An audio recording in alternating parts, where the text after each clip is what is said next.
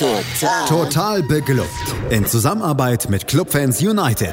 Der Podcast für alle Glubberer. Alles, Alles zum ersten FC Nürnberg auf meinsportpodcast.de. Herzlich willkommen zu einer neuen Ausgabe Total beglückt, dem Magazin rund um den ersten FC Nürnberg auf meinsportpodcast.de. Mein Name ist Markus Schulz und wie ihr es gewohnt seid, habe ich natürlich auch heute wieder einen Gast, der das vergangene Heimspiel mit mir zusammen analysiert. Die Stimme ist euch wohl bekannt und sie gehört Simon Strauß. Hallo Simon. Hallo. Ja, Simon, als wir beide uns Sonntag vorm Spiel im Gutmann getroffen haben, da waren wir beide ja noch so einigermaßen frohen Mutes oder zumindest gespannt, welche Reaktion uns auf dem Rasen erwarten wird. Wie ernüchtert bist du heute, zwei Tage nach dem Spiel? Äh, aufgrund der ja okayen oder offensiv deutlich äh, verbesserten ersten Halbzeit ähm, und dem ja doch gewaltigen Einbrechen mal wieder bin ich schon etwas ernüchtert, aber äh, man muss auch sehen, dass ein Trainer nach äh, nicht mal einer Woche, die er mit den Spielern zusammenarbeitet, da auch nicht ähm, ja, ein Nervenkostüm oder ähm, eine Einstellung komplett auf links drehen kann. Von daher, ja, es war nach dem Spiel schlimmer, als es jetzt ist. Möchte ich jetzt gleich das Gegenbeispiel Xabi Alonso bringen, der einen Tag weniger Zeit hat, seine Jungs äh, einzustellen, aber da ist halt wahrscheinlich auch eine ganz andere ja, Stamm an Spielern da vom, vom Können her und vielleicht waren sie doch nicht ganz so ja, verunsichert, wie es unsere Truppe im Moment einfach derzeit ist, ne? Ja, und Weinziel ist kein Alonso, Kiel ist kein Schalke. Also. Ja, bei seiner Vorstellung bei der Spieltagspressekonferenz hatte Markus Weinziel auf jeden Fall schon mal angekündigt, dass die Zeit viel zu kurz sei, um jetzt komplett irgendwie alles auf links zu drehen. Vielmehr gab er zu verstehen, dass er ein Stück weit auf den Trainerwechseleffekt zwar setzt, dass dies bei der Mannschaft dann hoffentlich zusätzliche Kräfte freisetzt und bei dem einen oder anderen Spieler vielleicht psychisch auch ein bisschen ja der Reset-Knopf gedrückt werde. Entsprechend gab es aber in der Aufstellung dann auch nicht ganz so besonders viele Umstellungen. Manche, wir haben es gerade im, äh, im, Vorgespräch schon gehabt, sind uns im Stadion von der Nordkurve aus erstmal gar nicht so wirklich aufgefallen. Genau, also dass, dass äh, Fabian Nürnberger den Linksverteidiger gibt ist und Weggesser davor spielt, ist so gar nicht, au, gar nicht wirklich aufgefallen. Aber es äh, lag vielleicht auch daran, dass sowohl Nürnberger als auch Weggesser offensiv in Erscheinung getreten sind. Und äh, ja, aus der Ferne haben sie eine ähnliche Statur und dann ist es eigentlich egal, wer da hinten steht und wer nicht. Hauptsache, der, äh, da kommt keiner durch, aber ja. Ja, ansonsten eigentlich fast schon gewohntes System 4-2-3-1. Doppelsechs mit Tempelmann Fofana, im Mittelfeld Kastrop Möller, Daily Wegesser, im Sturm Dua, in der Viererabwehrkette Valentini, Schindler, Lawrence und eben der angesprochene Nürnberger. Dazu waren auch Thailand Duman und Jan Jammerer wieder im Kader. Wie hast du denn den, den Start in, in die erste Halbzeit so erlebt, Simon? Mm, ja, da war ich schon erst etwas ja, überrascht, weil Kiel direkt direkt angelaufen ist und ich mir dachte, scheiße, die überrennen uns. Aber dann hatten wir sie relativ schnell im Griff.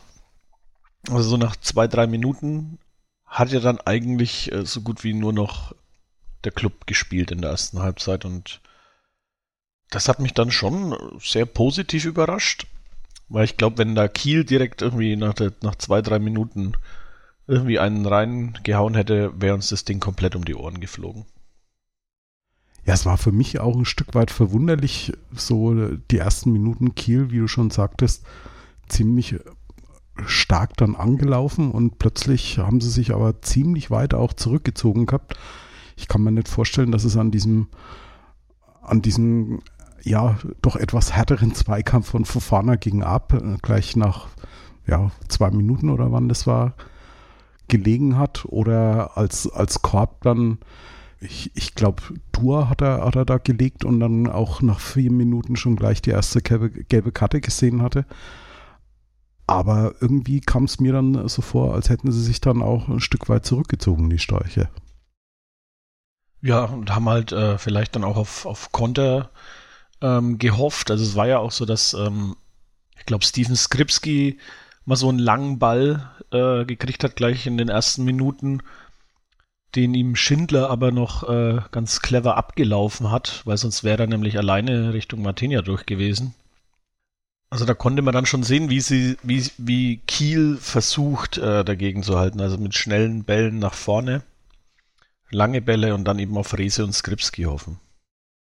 Ja, ich glaube, direkt vor dieser Aktion von Skripski war dann auch die erste schöne Szene vom Club in der sechsten Minute, als Kastrop den Ball steil bekommen hat von Mats Möller-Deli und dann äh, an der Grundlinie entlang dann Richtung Tor gelaufen ist und dann aus etwas arg spitzen Winkel dann abgeschlossen hat, aber Däne hat dann, hat dann gerade noch so den Arm hochgekriegt. In dieser Szene ging es bei ihm wahrscheinlich noch.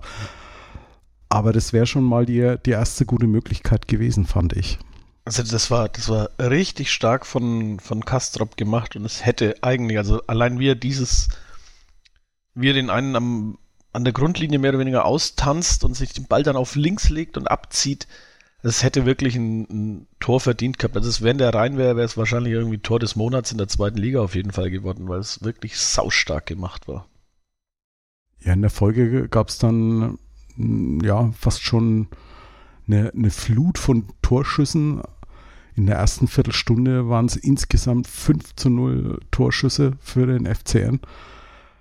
Unter anderem dieser Freistoß aus 30 Metern von, von Wegkesser, wo Denne dann auch so ein bisschen Probleme hatte, das Ganze ja, zu kontrollieren.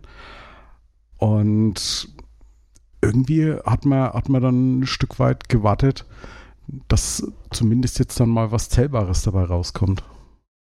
Ja, und also der, gut, wenn der Freistoß reingegangen wäre, das, das, äh, das hätte sich Däne auf jeden Fall auf den Deckel schreiben müssen. Also der war ja mehr oder weniger direkt auf Mann. Klar, er, er springt direkt äh, vorher noch, noch blöd auf, aber ja, den äh, sollte man als Profitorwart schon eigentlich sicher halten.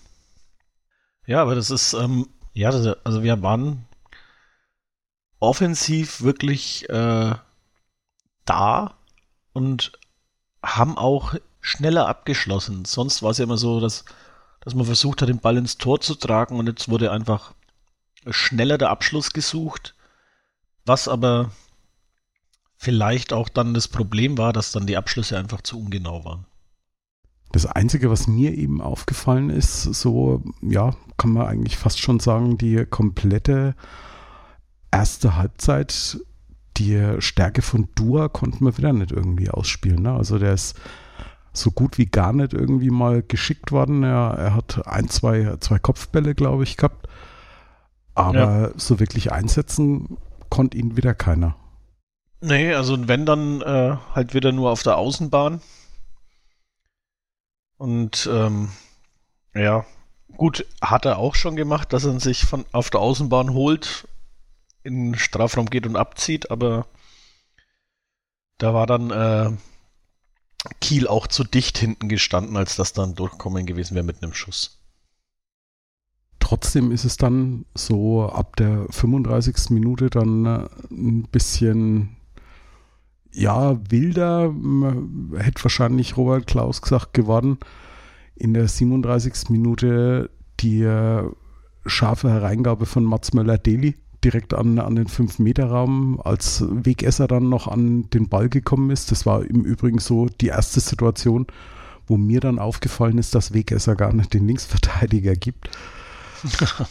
und ja, und dann kam die 39. Minute. Ja, also Nürnberger auf Tempelmann, der marschiert in seiner unnachahmlichen Art durchs Zentrum und zieht aus 20 Meter ab. Der Schuss war jetzt eher zentral aufs Tor gehalten. Und ja, er hat vielleicht eine bisschen komische Flugbahn, aber jetzt nicht so komisch, dass der Torwart einfach drüber springt. Also, ja, also der war deutlich haltbarer als der Schuss von Kastrop. Und ja gut, aber drin ist drin. Hat mich sehr gefreut, auch für Lino Tempelmann. Und hat ein zartes Fünkchen Hoffnung entfacht, ähm, dass da heute doch was geht. Ja, wobei die Kieler sich dann eigentlich nur ganz kurz geschüttelt haben und dann schon wieder relativ schnell auch bei uns vom Tor waren. Zum einen Holtby mit seinem Schuss aus spitzen Winkel, den Martin ja dann wieder klären kann. In der Folge waren zwei Eckbälle, die der Club dann gut wegverteidigt hat. Aber man hat schon gemerkt, na, Kiel wird sich da jetzt mit Sicherheit nicht ergeben. Und umso mehr hätte es mich gefreut, wenn wir zumindest in der, in der Nachspielzeit der ersten Halbzeit da die eine Nummer von Tempelmann dann noch irgendwie in was Zählbares hätten umwandeln können. Ja, also ich glaube auch so langsam aber sicher war Däne dann warm geschossen. Weshalb dann auch, äh, weshalb er dann plötzlich die Bälle hielt. Aber ja, wer, man sagt zwar immer, es ist ein psychologisch wichtiger Zeitpunkt, Punkt äh, kurz vor der Halbzeit, was es ja nachgewiesen gar nicht ist. Aber es wäre fürs Fanherz schon schön gewesen, mit einem 2-0 in die Halbzeit zu gehen. Ja, so ging es dann leider nur mit einer 1 0 Führung in die Pause, aber immerhin. So viele Tore hatten wir in dieser Saison im Max-Morlock-Stadion noch nicht gesehen. Und auch wir lassen jetzt mal ganz kurz die Luft aus unseren Pausenteegläsern und sind gleich zurück mit der zweiten Halbzeit bei Total Beklubbt auf meinsportpodcast.de. Wir sind zurück bei Total Beklubbt und meinem Gast Simon Strauß. Ja, Simon, 1 zu 0 hieß es nach den ersten 45 Minuten. Aber wir sind halt der Club und unterschiedliche Halbzeiten hat man auch in dieser Saison schon das ein oder andere Mal. Wie, wie fandest du, dass der Club diesmal aus der Kabine gekommen ist? Ja, eigentlich ganz gut. Ich habe noch zu meinem äh, Platznachbarn äh, gesagt, ah, jetzt stehen wir richtig, jetzt sehen wir die Tore. Naja. Ich glaube, das haben wir uns in der Nordkurve alle gedacht, oder? ja. Gut, wir standen dann im Block 3 so weit unten, wir konnten nicht mal die Torlinie sehen, also da hat man dann schon an von den Reaktionen ringsum dann immer raten müssen, ob er jetzt äh, vorbei ist oder nicht. aber ja, es, äh, also es war, man, man, war jetzt nicht äh, euphorisiert, aber man war ganz guter Dinge, dass es, äh, dass es was wird, dass es mal wieder klappt und äh, dass sich Markus Weinzel so einen Einstieg nach Maß kreiert ja, die ersten Szenen ja gleich nach Wiederanpfiff, als Dua das Leder von links in den Strafraum reinbringt, auf Tempelmann, der dann knapp rechts verzieht. In der 53. Minute wieder Dua, der von der Grundlinie aus den Ball wieder an, an Fünfer dann bringt. Diesmal auf Wegesser ist auch wieder knapp vorbei. Wäre allerdings wahrscheinlich auch abseits gewesen. Vielleicht war Tua auch einfach nur schneller als alle anderen. Das ist wahrscheinlich das Problem. Ist äh, der, der Ball wahrscheinlich wieder einen Ticken zu spät gespielt worden. Also die rechnen wahrscheinlich ja. immer noch nicht damit, dass der gute Junge so schnell ist. Aber in der, in der 55. Minute war dann schon so die erste Aktion, ja, wo man ein bisschen ja, unaufmerksam war, möchte ich jetzt mal sagen nach der, nach der Flanke von, von Rese, als Kripski dann zum Kopfball gekommen ist. Und die Kugel ist ganz knapp am Tor noch vorbeigegangen. Aber das war für mich so, ah, da hat mich, da hat mich dieses Gefühl beschlichen, oh, jetzt müsste man eigentlich ein wenig aufpassen. Und just in dem Moment hat mich mein Blockhintermann aus der Oberpfalz angestupst und hat gesagt, jetzt müssen sie aber aufpassen. Kurz darauf mein rechter Blocknachbar Ewald, der hat dann auch noch gesagt, oh, hoffentlich fangen sie jetzt nicht an, sich einlullen zu lassen. Ja, und dann kam die unzählige 62. Minute mit einem Angriff der Kieler über unsere linke Abwehrseite. Ja, aber auch äh, vorher muss man sagen, also den Kopfball muss Skripski eigentlich machen. Der kommt frei zum Kopfball, er ist Stürmer. So einen musst du blind eigentlich versenken. Aber ja, und dann. Er hat es äh, ja dann nachgeholt. Wir, ja, erst, erst haben wir noch eine Schusschance von Valentini und direkt dagegen, im direkten Gegenzug Kiel macht's schnell. Rese legt den Strafraum auf Skripski, der, dem verspringt er erst noch, dann ja, geht aber von uns auch niemand hin und setzt sich dann gegen Lawrence durch. Fofana steht, in der, steht daneben und guckt und spielt dann äh, Martinia durch die Beine, bumm, Tor 1-1. Und von einer Minute auf die andere war es dann relativ ruhig im ganzen Max-Marlock-Stadion. Ja, weil wir alle wussten, was jetzt passiert. Nämlich, dass, dass wir das Ding safe verlieren. Also, ich muss, ich muss gestehen, dass wir, dass wir das Ding safe verlieren. Das war mir in dem Moment noch nicht klar. Mir hat eher so die Idee gefehlt, wie, wie kommen wir jetzt wieder zurück und können eventuell dann ein zweites Tor nachlegen. Aber ja, drei Gut, Minuten. sagen wir, ab der 65. war dann, dass wir safe verlieren. Auf diese 65. Minute wollte ich gerade eben jetzt kommen. Und da hat man eben gesehen, es reicht ein einziger Ball und unsere Restverteidigung, die in, in dem Fall nur aus Christopher Schindler bestand, ist eigentlich mehr oder minder nur Statist. Er läuft neben Fabian Reese eigentlich nur noch her und hat überhaupt keine Chance, irgendwie an den Ball ranzukommen. Ne? Ja, er hätte halt, also wenn, dann wäre es Notbremse gewesen, sonst hätte das Ding nicht unterbinden können. Und da, ja, also war von Rese auch, auch klasse gemacht, dass er halt ähm, noch die Richtung wechselt, äh, um da an Schindler vorbeizuziehen, sodass der auch wirklich gar keine Chance hat, das irgendwie körperlich zu verteidigen. Und ja, wieder durch die Beine von Martenia. Und äh, es war so einfach. Ein, also es waren beide Gegentore, waren halt einfach so einfache Gegentore eigentlich. Also Dinge, die man eigentlich verteidigen muss. Eigentlich, eigentlich verteidigen muss. Aber bei uns hat es halt an diesem Tag dann leider nicht gereicht. Und als dieses 2 zu 1 fiel. Da standen bei uns auch schon zwei Spieler an der Außenlinie, die dann relativ kurz nach dem Treffer dann eingewechselt wurden. Zum einen kam Jan Jammerer für Enrico Valentini und zum anderen Thailand Duman für Jens Kastrop. Beide Wechsel eigentlich positionsgetreu. Aber ja, ich weiß nicht, wie es dir ging, aber allerspätestens mit, mit der 2-1-Führung für Kiel hatte ich das Gefühl, dass dieses doch sehr fragile Gebilde des ersten FC Nürnberg komplett zusammengebrochen ist. Also man hat kaum mehr einen Zweikampf gewonnen. Die Körpersprache hat mehr oder minder eigentlich schon alles ausgedrückt. Und man hat eindeutig gemerkt, dass da wenig bis gar kein Selbstvertrauen in den Spielern ist. Und ja, wie wir schon gesagt haben, ein langer Ball der Kieler genügt dann, um so ein Spiel komplett zu drehen.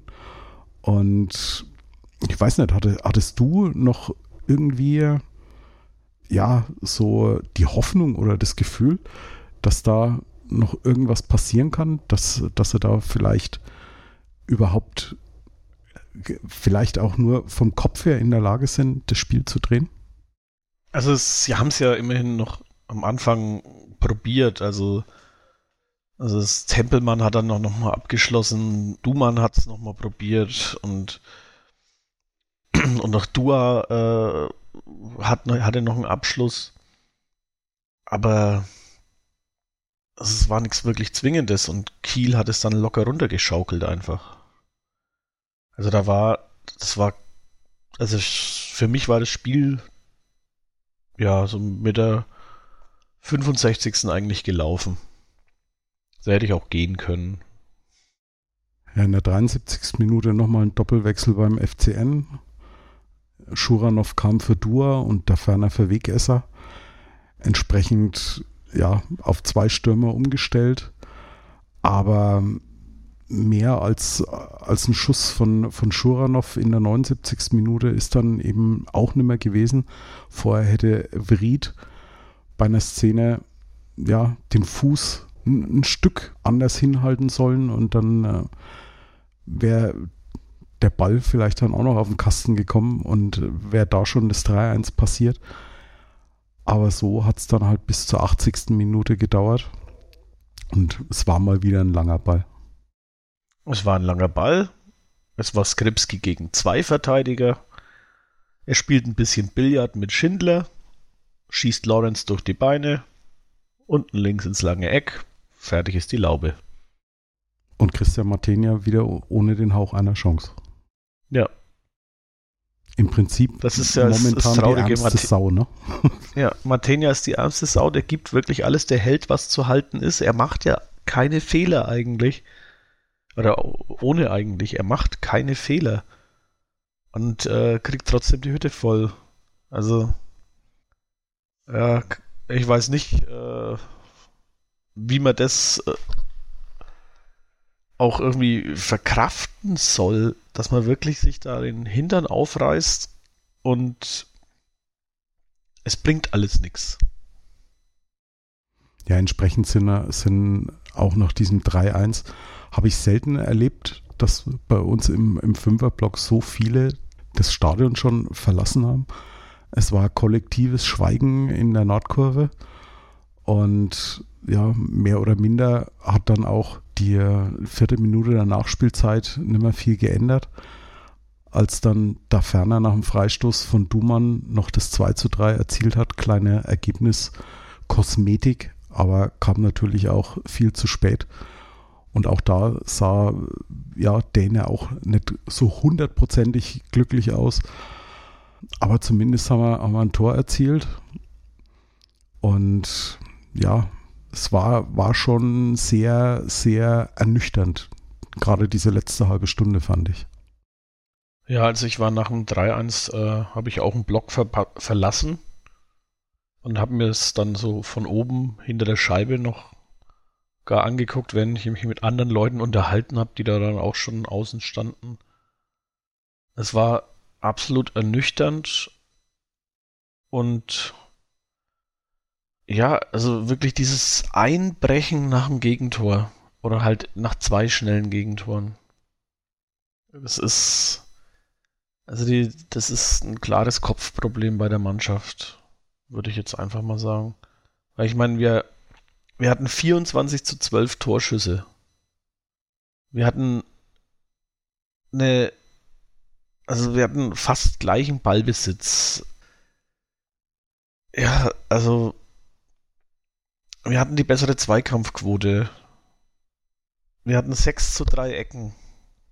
Und verlieren das Ding jetzt nach Zahlen nur 2 zu 3, aber eigentlich hätte es halt 3 zu 1 ausgehen müssen. Eine hochverdiente Niederlage, man kann es man kann's ganz ja, deutlich benennen. Eine, eine ne? hochverdiente Niederlage, die, wenn man sich die Spieldaten anschaut, fast schon unverständlich ist. Ich meine, klar, Kiel ist ein bisschen mehr gelaufen, aber hat mehr Pässe gespielt. Aber sonst, ja, also in den, gerade bei den Offensivaktionen äh, liegt der Club klar vorne. Ja, entsprechend war es dann nach Abpfiff so, die Nordkurve war zwar schon sichtlich geleert, aber diejenigen, die da waren, haben dann erstmal ihrem Unmut kundgetan. Die Spieler sind auch nur sehr, sehr zögerlich in Richtung Kurve dann gekommen und mussten sich dann halt ein kollektives Wir haben die Schnauze voll dann anhören. Aber ganz ehrlich, man kann es den Spielern, äh, den, den Spielern, ja, man kann es den Fans eigentlich nicht wirklich verdenken, oder? Nee, überhaupt nicht. Ich kann auch verstehen, warum Leute jetzt die Schnauze voll haben. Also, manche davon sind jede Woche im Stadion und sehen einfach keine Entwicklung. Und das ist das, was, äh, was jetzt wirklich die Hauptaufgabe für, für Markus Weinziel wird, diese Mannschaft zu entwickeln. Also das ist, weil wenn sich da nichts tut, dann werden wir bis Ende der Saison da hinten drin stehen. Und ja, ich wünsche mir, es ist aber total unrealistisch, dass der Trainerwechsel den ähnlichen Effekt hat wie letzte Saison bei Bremen. Das wäre natürlich die optimale Maßnahme, aber ja, das Debüt von Markus Weinziel ist zumindest jetzt schon mal entsprechend in die Hose gegangen. Der Ruhmreiche verlor das Heimspiel gegen Holstein Kiel mit 2 zu 3. Was die genauen Gründe hierfür waren, das analysieren wir zwar hier dann mal ausführlicher gleich bei Total Beklubbt auf meinsportpodcast.de. Willkommen zurück bei Total Beklubbt und meinem Gast Simon Strauß. 2 zu 3 hieß es nach 90 Minuten plus Nachspielzeit im Max-Morlock-Stadion. Der gewünschte Effekt des Trainerwechsels ist damit ja mehr oder minder komplett verpufft und der Club rangiert mit derzeit 10 Punkten aus 11 Spielen auf dem unseligen Relegationsplatz 16. Einen Punkt vor dem Rivalen in Grün-Weiß und zwei Punkte vor der Bielefelder Arminia. So langsam aber sicher wird es eng, Simon. Ja, es wird, äh, wird sehr eng. Und ähm, ja, also es ist schön vor Fürth zu stehen, aber ich wäre dann doch lieber weiter vor Fürth. Viel weiter. Ja, was war denn in diesem Spiel jetzt großartig anders als in den vergangenen Spielen unter Robert Klaus? Also in meinen Augen, wie vorhin auch schon angesprochen, es wurde schneller der Abschluss gesucht. Es wurde nicht zwingend immer versucht, äh, den Ball in Strafraum zu spielen für, ein, für einen Torabschluss. Weil manchmal meinte man ja echt, die wollen den jetzt reintragen. Sondern es wurde das dann auch mal aus der Distanz, also es wurde eigentlich aus allen Lagen probiert. Wirklich so nach dem Ding, wer viel schießt, wird, wird auch mal treffen ging ja auch gut. Und sonst ist, äh, man stand höher, was dann leider auch unser Verhängnis wurde. Also da hätte ich mir schon gewünscht, dass zumindest äh, zwei Leute hinten absichern. Also dass, dass ich das, äh, wenn Lawrence mit vorgeht, ein Fofana noch hinten absichert oder so. Ja, oder, oder einfach ein, ein laufstarker, schneller Spieler. Ich meine, wie, wie beim zweiten Gegentor, wenn halt nur Schindler da hinten steht und alle anderen extrem hoch aufgerückt sind. Ich meine, das hat sich mit Sicherheit auch bis nach Kiel durchgesprochen, dass Christopher Schindler nicht mehr der Schnellste ist. Wie eigentlich unsere komplette Innenverteidigung, ne? Ganz egal, wie wir ja, da jetzt hinstellen. Also da, ne? da hätte dann zum Beispiel ein Kastrop vielleicht defensiver bleiben müssen, weil der dann doch relativ schnell ist. Aber ist halt als Offensivspieler auch schwierig, dann hinten abzusichern. Höchstens bei Standards. Was könnte denn der Grund sein, warum unsere Viererkette in dieser Saison so dermaßen schwächelt? Ich meine, in der vergangenen Saison waren wir bis zum zehnten Spieltag oder elften Spieltag mit Abstand die beste Defensive. So arg viel personell geändert. Ja, äh, Tim Handwerker ist verletzt. Der wird auch, wenn es blöd läuft, den Rest der Saison noch ausfallen. Aber es ist. Daran, es, daran hakt es auch, glaube ich. Weil was Handwerker letzte Saison gerannt ist, und auch wirklich mit zurückgerannt ist und die, die Dinger hinten noch verteidigt hat. Also da, da waren die Innenverteidiger noch, äh, weiß der Geier wo, da hat Handwerker hinten noch verteidigt, hinten schon wieder verteidigt. Und also der, hätte ich nie gedacht, dass er mal wirklich so fehlt. Ich war auch immer eher ein, ein Kritiker von Handwerker, aber ich habe seine, ja, es ist, er hat gearbeitet, er hat Fußball wirklich gearbeitet. Und ja, ich glaube auch, wir brauchen definitiv ein, jemand im defensiven Mittelfeld, der da halt eben auch mit absichert und das dann entweder, wenn er nicht schnell genug ist, durch Stellungsspiel wettmacht oder halt äh, eine gewisse Geschwindigkeit mitbringt und äh, Robustheit und dann hier einfach die Viererkette unterstützt. Und was macht man in der Innenverteidigung? Also der, der Captain war mehr oder minder an allen drei Gegentoren direkt beteiligt. Er hat zwar letzte Woche nach dem, nach dem Spiel in Karlsruhe seinem Unmut auch in Richtung seiner Mannschaftskameraden da kräftig was rausgelassen, aber er muss sich das selber im Moment schon echt mit einschließen. Also das Spiel gegen Kiel war absolut nicht seins, ne? Nee, das war absolut nicht seins und da wird er sich jetzt auch dran messen müssen lassen. Und ja, also ist halt das Problem, wenn du andere kritisierst, solltest du dann auch die Leistung bringen. Und das hat jetzt halt nicht geklappt. Jetzt steht er halt ein bisschen blöd da. Eine interessante Frage kam da noch in der Pressekonferenz auf und äh, ja, gefühlt wird ja überall jetzt seitdem darüber diskutiert, nämlich die Frage von Martin Funk von der Bild. Als er Weinziel gefragt hat, hat der Club denn eher ein Kopfproblem oder ein Konditionsproblem? Und Markus Weinziel antwortete beides. Kannst du dir das vorstellen, dass da wirklich ein Konditionsproblem da ist?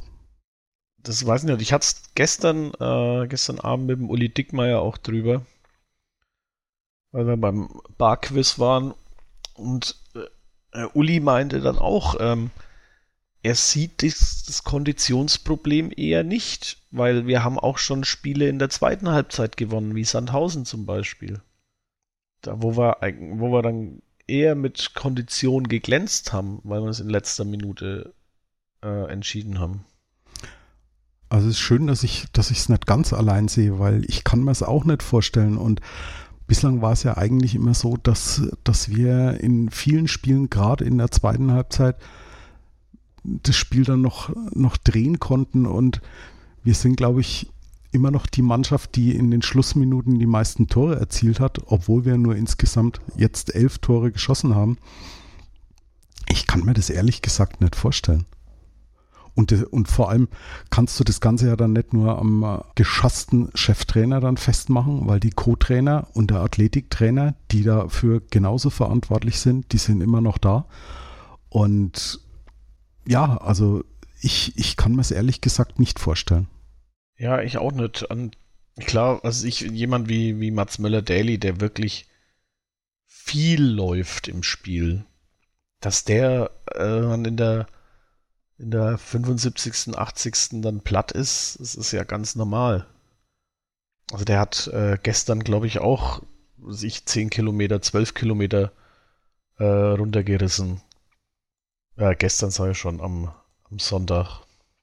Ja, 11,23 Kilometer. Ich habe es gerade beim Kicker nachgeguckt. Also war das meiste im ganzen Team, glaube ich auch. Viele Grüße an der Stelle an Flo Zenger, der von diesen, von diesen gelaufenen Kilometern so gar nichts hält. Ja, aber er, aber es ist ja, das ähm, Möller Daddy läuft halt auch gute Strecken. Er läuft ja nicht, nicht häufig umsonst, sondern entweder hat er einen Ball am Fuß oder er läuft so, dass er einen Ball am Fuß kriegt. Oder läuft vor allem aggressiv den Gegner an. Genau. Also das ist also gerade, ich denke, seine, seine Laufleistung kann man schon heranziehen, um zu sehen, äh, ob wirklich gerackert wurde oder nicht. Und von ihm zumindest wurde es und er war, glaube ich, auch äh, nach Matenia notentechnisch mit einer der besseren. Also Matenia hatte vom Kicker eine 3, Möller-Daly, Tempelmann, Valentini hatten eine 3,5. Genau. Was mir jetzt noch aufgefallen ist, und zwar zwei Spieler, die eigentlich ja in dieser Saison zumindest schon des Öfteren, wenn nicht sogar sehr oft im Falle von, von Johannes Geis, zum Stammpersonal gezählt haben, waren am Sonntag komplett außen vor. Sind eigentlich die neben, neben Bräunig und dem Ersatztorwart Klaus die einzigen Spieler gewesen, die keine Spielzeit bekommen haben aus dem Kader. Bei Lohkemper ist es sowas, was ich ehrlich gesagt nicht wirklich nachvollziehen kann, weil er in den letzten Wochen eigentlich, zumindest für meinen Geschmack, vielleicht bin ich auch komplett blind, aber einer der, der, der besten Spieler noch war. Ja, also das konnte ich mir auch nicht erklären, warum der nicht kommt. Also ich hätte eher äh, Lohkemper als Schuranov gebracht. Zum Beispiel, wobei es natürlich, wenn Dua rausgeht und äh, es wäre natürlich besser, wenn man dann zwei Schnelle drin hätte, also ähm, Lohkemper und Dua. Aber ja, und gut, Weinziel und Geis, äh, da gibt es ja auch eine Vorgeschichte, von daher. Aus der Schalker Zeit, ja. Genau, wir haben es genau, wir also letzte Woche das mit Stefan ja schon mal drüber. Ja. Da, da gibt es ja das so, in der, in der Hinrunde hat er noch Spielzeit bekommen, in der Rückrunde war er dann auch, obwohl er nicht verletzt war, komplett außen vor. Glaubst du, das könnte bei uns vielleicht auch so intern, ja, weiß jetzt nicht, ob es ein Problem werden kann, aber zumindest wird es für Unruhe sorgen. Gut, aber es gab ja auch unter, unter Robert Klaus schon Spiele, wo Geis einfach komplett außen vor war. Glaubst du, dass er, dass er eine Chance bekommen wird? Ich will es für Markus Weinzierl hoffen, dass er wirklich alle gleich und fair behandelt, weil ein Trainer, der jetzt in eine äh, psychisch angeschlagene Mannschaft auch noch Unruhe trägt, der kann gleich wieder seine Sachen packen. Also das brauchen wir nicht. Das wäre dann der, der bekannte Jens Keller-Effekt dann, oder? Ja, so in der Art. naja, also ich meine, also Weinziel, gut, er hat bislang noch nie zweite Liga trainiert, aber er hat gerade in Augsburg bewiesen, dass er ein, Tra ein, guter Trainer sein kann, dass er eben auch mit, mit Underdogs arbeiten kann, wobei ich jetzt einen Club jetzt nicht unbedingt als Underdog der zweiten Liga bezeichnen möchte. Von der Leistung würde ich es im Moment schon so unterscheiden. Von der Leistung her schon, vom Tabellenplatz auch. Aber es ist halt äh, auch, auch immer dieses Ding, welches System spielt Markus Weinziel? Wer kann mir das sagen? Was ist, was ist seine Handschrift? Ich glaube, am, am ehesten ist er noch bekannt für ein, für ein 4-1-3-2.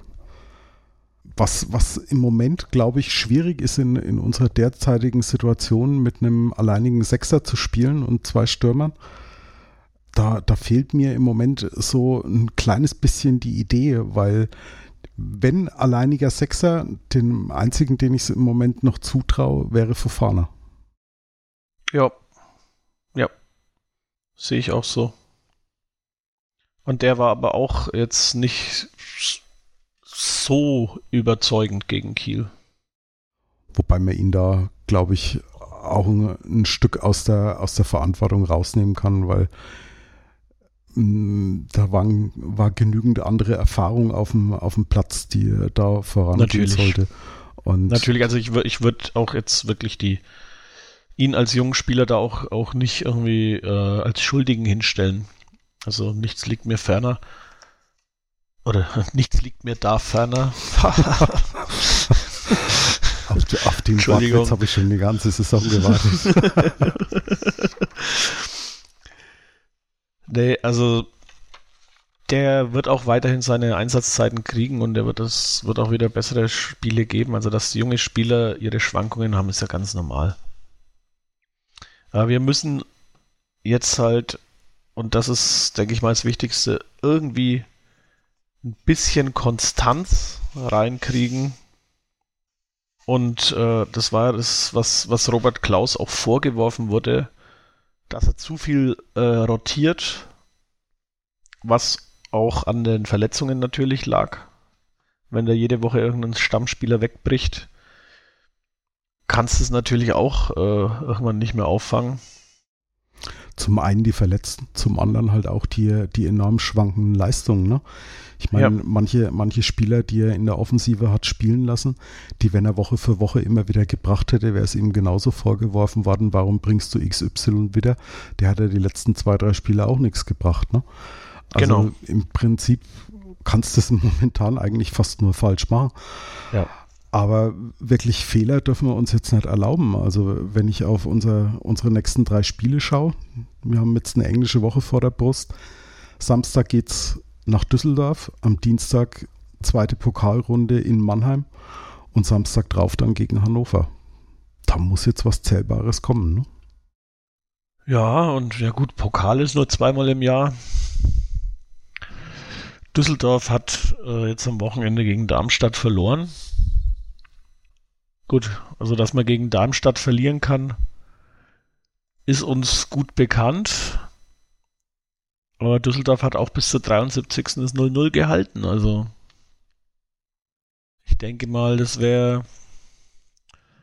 Das wird äh, kein einfaches Spiel werden gegen Düsseldorf und äh, dann gegen einen gegen SV Waldhof, der sowieso im Pokal alles reinhauen wird.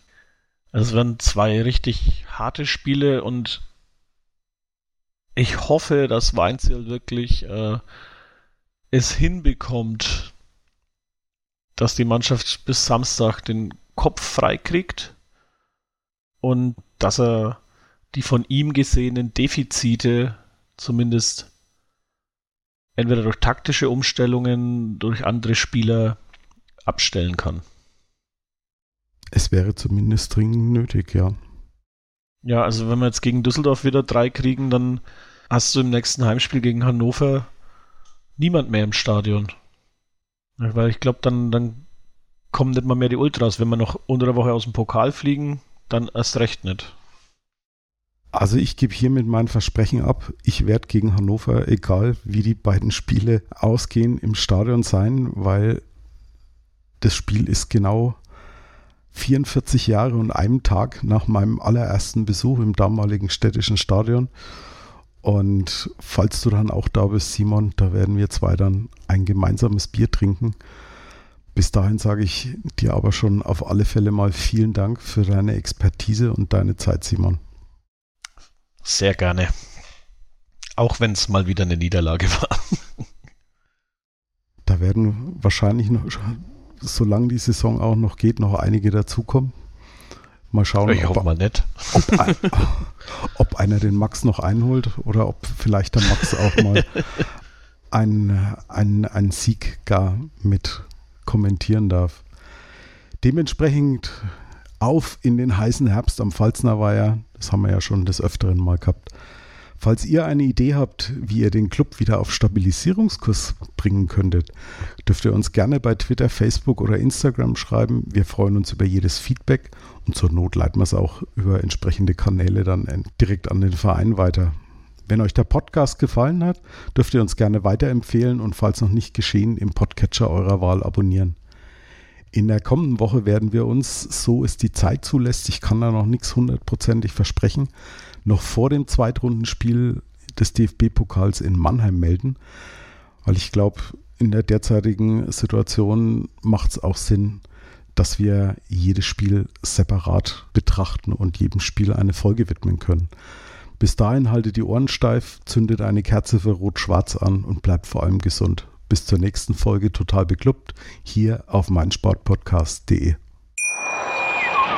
Wie viele Kaffees waren es heute schon? Kaffee spielt im Leben vieler eine sehr große Rolle. Und das nicht nur zu Hause oder im Café, sondern auch am Arbeitsplatz. Dafür gibt es Lavazza Professional. Kaffee am Arbeitsplatz, der genauso lecker schmeckt wie in eurem Lieblingscafé. Die perfekte Kaffeelösung für jede Art von Unternehmen. Klein, mittel, groß. Ihr habt auf jeden Fall einen Kaffee, der schmeckt.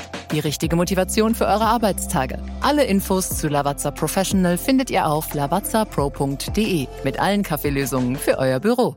Ich habe mich natürlich schockverliebt, weil die war wirklich ganz, ganz klein. So begann die Mensch-Hund-Beziehung zwischen Christina und Tierschutzhund Frieda. Und wie es danach, nach dem ersten Moment der Verliebtheit, so weiterging und welche Klippen es danach zu umschiffen galt, das hört ihr in der neuen Ausgabe von Iswas Dog, dem Podcast für harmonische Mensch-Hund-Beziehungen. Iswas Dog? Mit Malte Asmus. Überall, wo es Podcasts gibt. Total. Total beglückt. In Zusammenarbeit mit Clubfans United. Der Podcast für alle Glubberer. Alles, Alles zum ersten FC Nürnberg auf mein Sportpodcast.de